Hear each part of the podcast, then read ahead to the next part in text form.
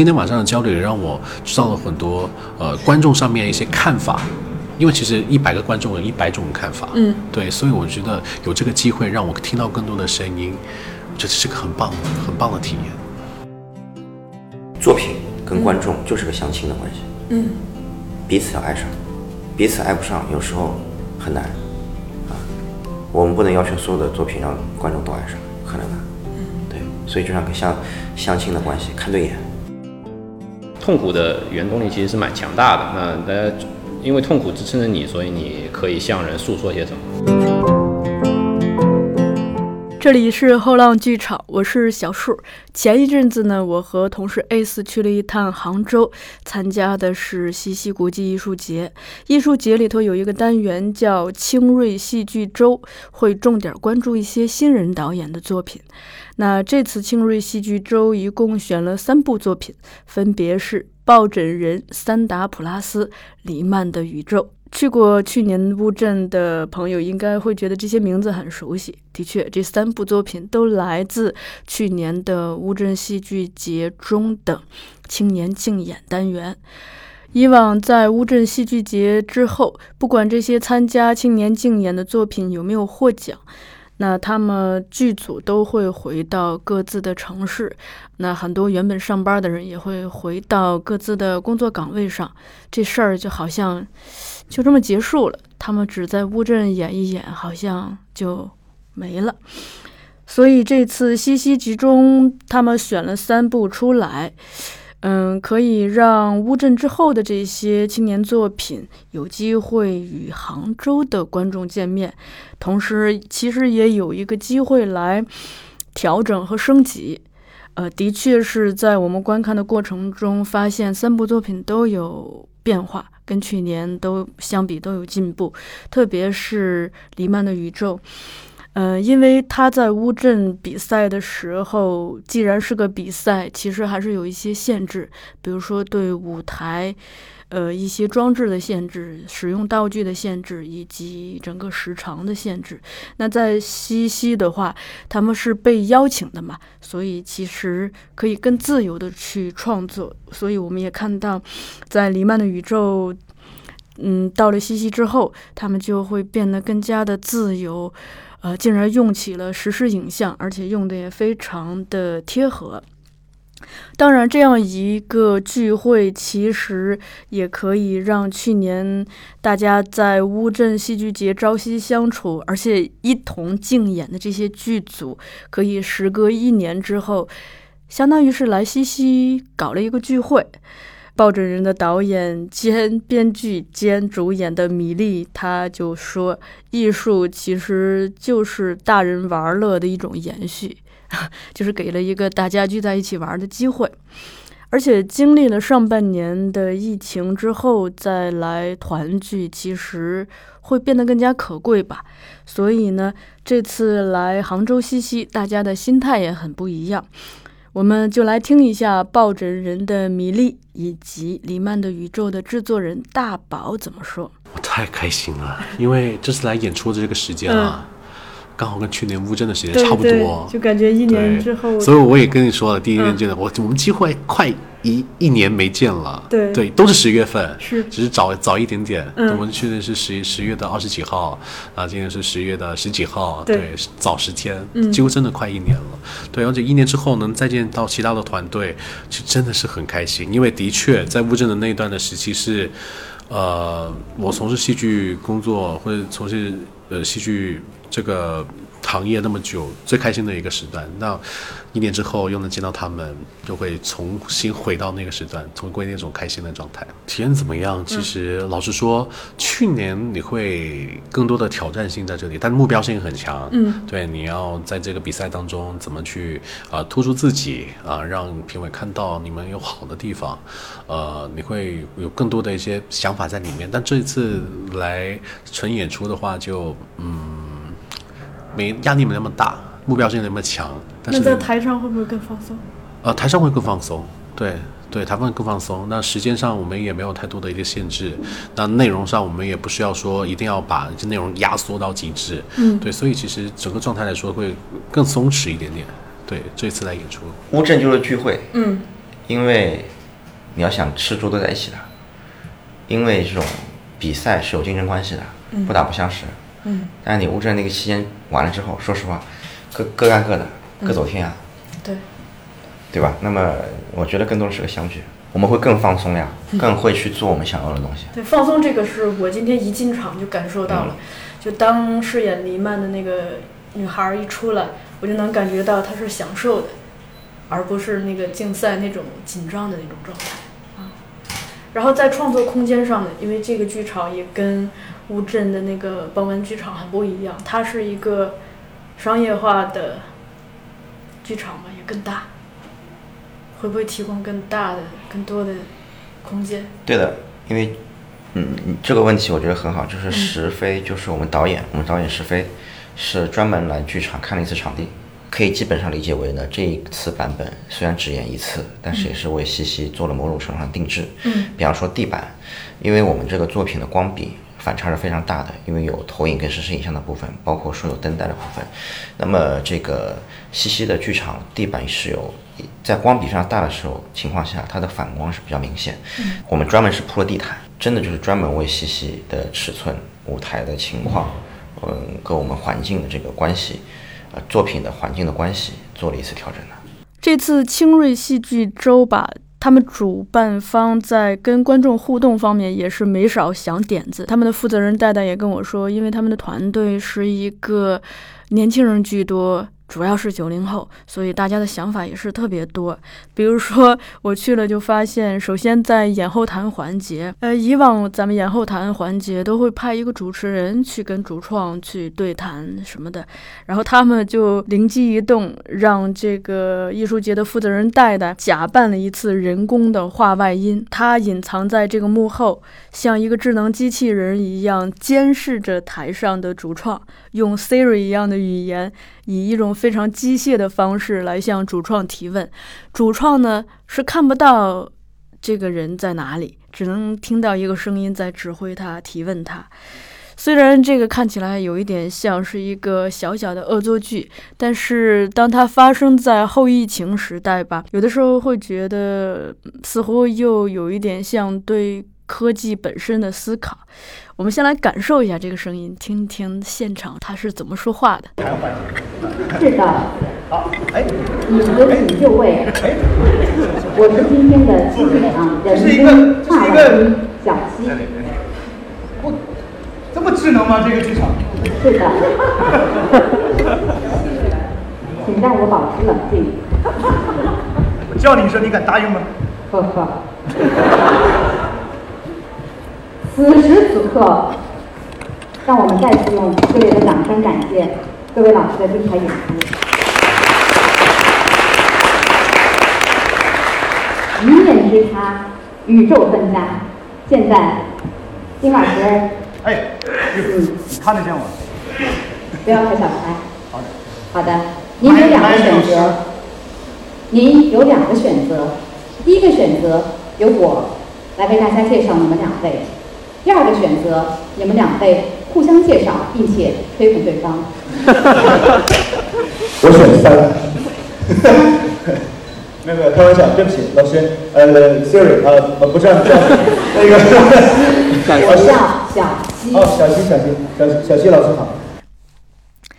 更好玩的是，为了增进主创与观众的互动，他们搞了一个相亲式的戏剧夜宵活动。主办方他们选择让三个戏在同一天演出，就是在同一个周末的下午和晚上，一口气儿连演了三场。所以呢，观众也可以一口气儿连看三场。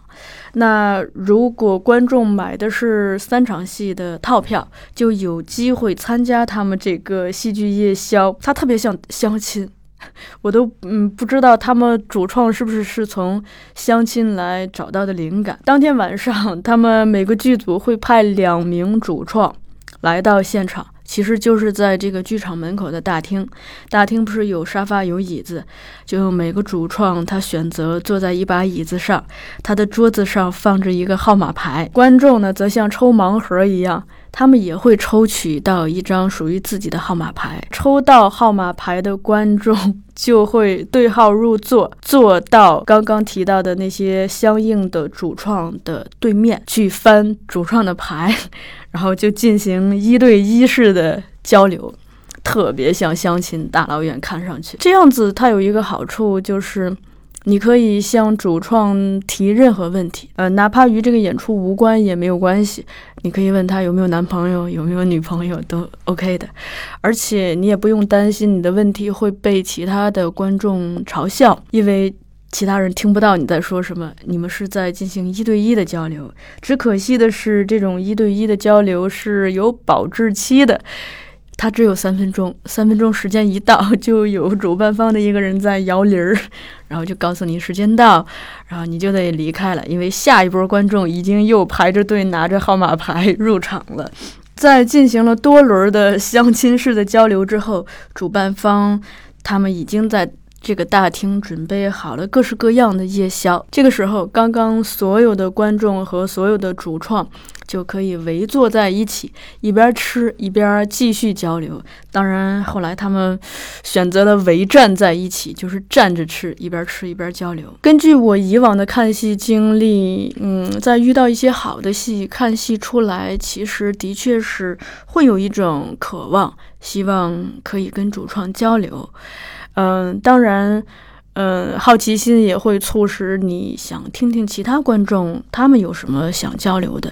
总之，你特别希望跟别人讨论。而如果可以跳出剧场这种台上台下的关系，大家可以坐在一起，一边吃着火锅一边交流的话，的确是人和人之间的关系会拉近。不管是主创还是观众，在这种场合，大家都更容易放松下来。关于这个创意，我们也来听一下米粒和大宝怎么看。对于观众来说，也许，呃，他们会可以每看完一个戏都可以缓一下。我觉得对观众来说是好的，就看完一个戏缓一下，想想戏里面一些内容，然后重新进入到一个放空的状态去接受另外一个戏。我觉得这是一个呃好的一个。处理，而且最好的话就是，就今天，所以我觉得最棒的一个设计就是，到了晚上还有个夜宵时间，真正的把一些观众留下来跟我们主创去做一个交流。就今天晚上的交流也让我知道了很多，呃，观众上面一些看法，因为其实一百个观众有一百种看法，嗯，对，所以我觉得有这个机会让我听到更多的声音，我觉得是个很棒、很棒的体验。被抽签上来的人就配对的刚好是一男一女，一男一女，一男一女，一男一女，然后我坐在那里看着，哇！简直是一个大型的相亲现场，而且还有人给你提示时间。对，还有一分钟啊，还有三十秒哦，对对。然后三十秒，我听到一分钟，马上开始调整自己的问题啊，回答时候回答快一点啊，就挺挺紧张的。但是我觉得这个呃挺妙的，我也没试过，所以我觉得呃也是挺好。反正这形式不一样嘛，这目的也是为了达到观众跟主创的一个交流，我觉得也是好的。而且一对一的就等于其实你可以近距离看到观众。对。其实我觉得，这对于我来说最大的一个得益处，并不是可以看到观众，而是呃，观众可以相对独立的去问一些他想知道的问题。因为有些时候，观众在演后台的时候，他很怕去提问，因为他怕。问的那个问题不是对，不是对，不是观，不是其他观众想问的。是的，对他他他怕被指指点点，对。但是在一个相对独立的一个情况下，别人听不到，他想问什么都可以，我们也会回答。嗯，对他们更更能去放放胆的去把一些话给说出来。嗯嗯。今天晚上的这个活动，我觉得蛮有趣的。嗯啊，你你说的跟相亲一样，因为我觉得作品跟观众就是个相亲的关系。嗯，彼此要爱上，彼此爱不上，有时候。很难，啊，我们不能要求所有的作品让观众都爱上，不可能的。嗯，对，所以就像相相亲的关系，看对眼。嗯，对，然后一天演三场的，但是经历过，一天演三场，就是说这个这个呃演演出的形式经历过，因为毕竟呃很简单，就是说他的作品时长摆在哪，嗯，那这样的方式呢，观众会更加的乐于来看演出，嗯，而且就像我前面说的一样。像一次聚会一样，那三个剧组又可以在一起玩，多好。对。然后晚上最后一趴环节就是大家等于是他们的戏剧夜宵环节嘛，所有的这个被邀请的观众和所有被邀请的主创，大家一起一边吃一边聊这个这个环节，你今天体验怎么样？很好，我觉得。嗯。为什么好呢？就像我前面说的一样，我们在演戏是放松的。我希望我们来到这里，所有人大家都是放松的。就像前面有一个朋友问我，嗯，戏剧对于我来说意味着什么？我觉得意味着生活呀。嗯，台上台下都是这个状态，这个状态是让人可以得到自在。这次的西溪国际艺术节，他们除了戏剧的演出，还搞了五场表演工作坊，而且其中有四场是免费的，所以我们也有幸体验到了其中的两场，感受了一下杭州工作坊的氛围。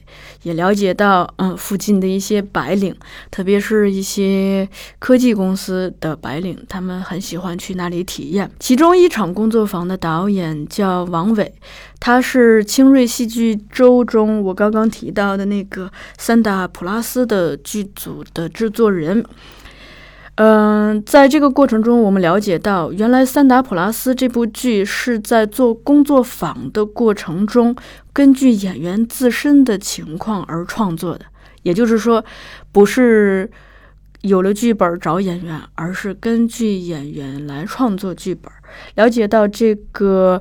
创作方法之后，我们也很好奇，所以也采访了王伟老师，想更多的了解一下这种创作方法是怎么实现的。真是也算是一个契机，就说有这个东西，因为就是我们日常做事儿也是这样，就没有一个契机的话，可能大家也想不起来说我们凑一块儿去一起啊就完成个什么事儿，可能大家懒着懒着也就卸接了就卸掉了。然后那是一个契机呢，大家觉得那我们可以凑一块儿来做这个事情，那我们就凑在一块儿。然后呃，当时所有的创意的原点是。呃，大概，呃，可能我们这边的创作的一种方式就是，呃，因为呃，就就这三位演员了，因为我们算一下人数，因为乌镇戏也有人数要求，就说他不能超过五个人啊，或者怎么样，那么可能还有工作人员啊什么的。那我们想，啊，那基本上也就三个人左右了，那正好有三个人，那我们就按三个人来。三个人的话，呃，他就，嗯，怎么说呢？就大家各自聊聊什么呢？就是原点起点就是，呃，我最痛苦的是什么？我最就就这样的，大家分别聊我最痛苦是什么，然后大家回去仔细观察，想一下呃最痛苦是什么，然后大家每个人给出一个答案，每个人说自己生活中最痛苦的是什么，然后。那聊着聊着就觉得，哎，好像每个人的痛苦都有个共同点，就是就像我们的介绍里面也说的，就是都有共同点，那就是大家觉得自己的生活特别像西西弗斯在推石头，就很多事儿就是一直好像很努力、很努力、很努力，然后到了一个节点啊，又掉下去了，或者怎么样，然后但每个人的表现呢又有点不一样，然后我们可能就一开始是从西西弗斯推石头这样子的开始的，参与的三个。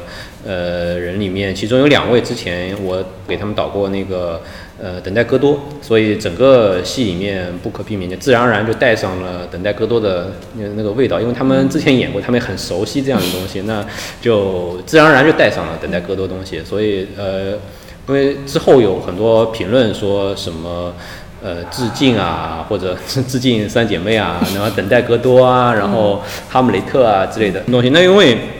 这不是很刻意的说要去致敬与否，就是说到了那儿以后，因为他们本身他们的属性是那样子的，那所以就自然而然就变成这样的。我们一开始就是还是从最痛苦的东西开始，东西有了，就是说说白了就是有点主题先行啊。那我要说什么东西，那我必须得有一个原动力吧，有一个原动力。那痛苦的原动力其实是蛮强大的。那大家。因为痛苦支撑着你，所以你可以向人诉说些什么。嗯，那咱们就一起诉说些什么。然后，呃，这个过程中呢，呃，不可避免的，它还是需要一个载体，就是说，那我们的故事到底是关于什么？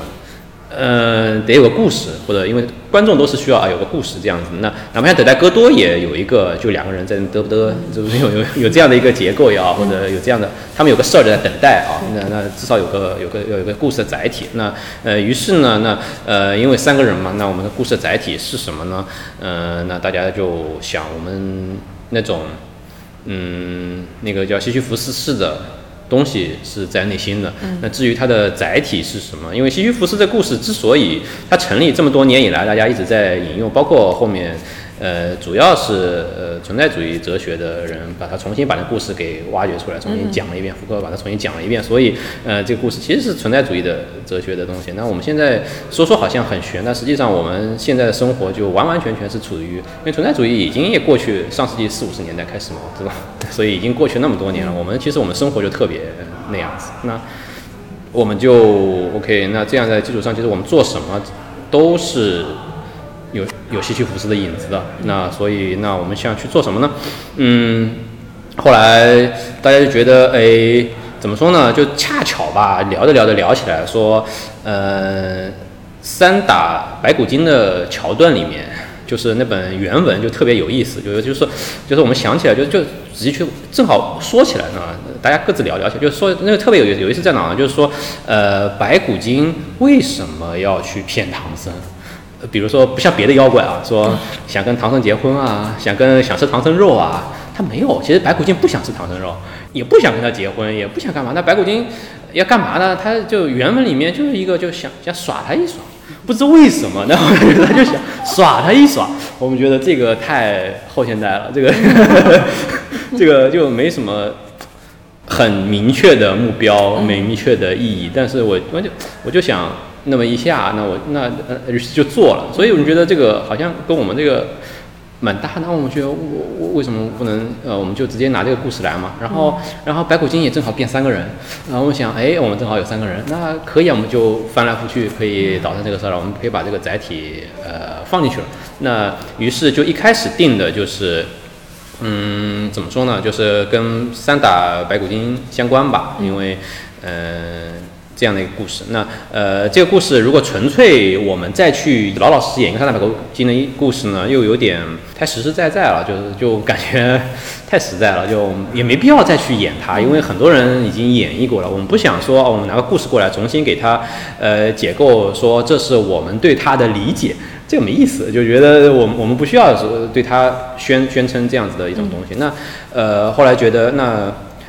就现在创作方式，就是说实在想不出招来，就戏中戏嘛。就现在创作方式就大概是属于这样，就嗯弄不下去了就穿越，弄不下去了就戏中戏，弄不下去就从梦中醒来，呃，就大概这样。那最简单的方式就戏中戏，那我们就来扮演。戏本身，包括我们日常给他们大家日常训练的时候也好，怎么样也好，呃，经常会有这样的一个状态，就是扮演。呃，但是呢，又不是那么深入的去演中，就比如说我特别成为了某个人。我听说这个作品是你慢慢也是做工作坊的时候开始。大概来说，就是这个框架已经基调已经有了，那。可能最终文本上的东西，大家先聊。其实大家就他们会私私下里聊天，特别说真的，大家有机会呃可以跟他们，比如说吃个饭啊或什么时候随便聊点啥什么的时候，就觉得他们无论怎么聊，就特别等待戈多。就特别特别等待戈多，两个人就在那边聊聊聊聊聊，就就就就很无意的话，你你一句我一句，然后前言不搭后语的，就就就特别特别明显。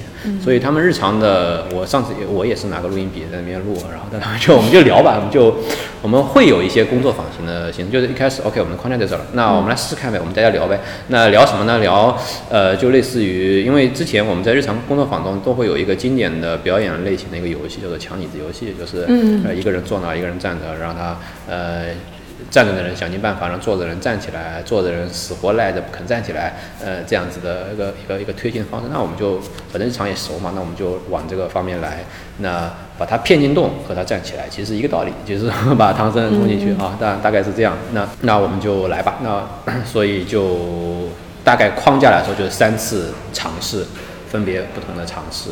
然后他们日常的那些谈话的那些东西也录进来，然后文本上我重新整理一下，嗯，然后再返回去，然后他们如果读的不顺，那我们再做一些调整，大概大概是这样子。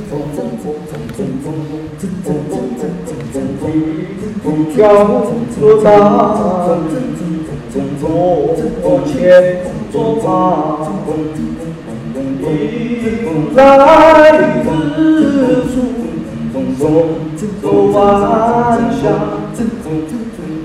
马匹看河，大道走把眼神，啊啊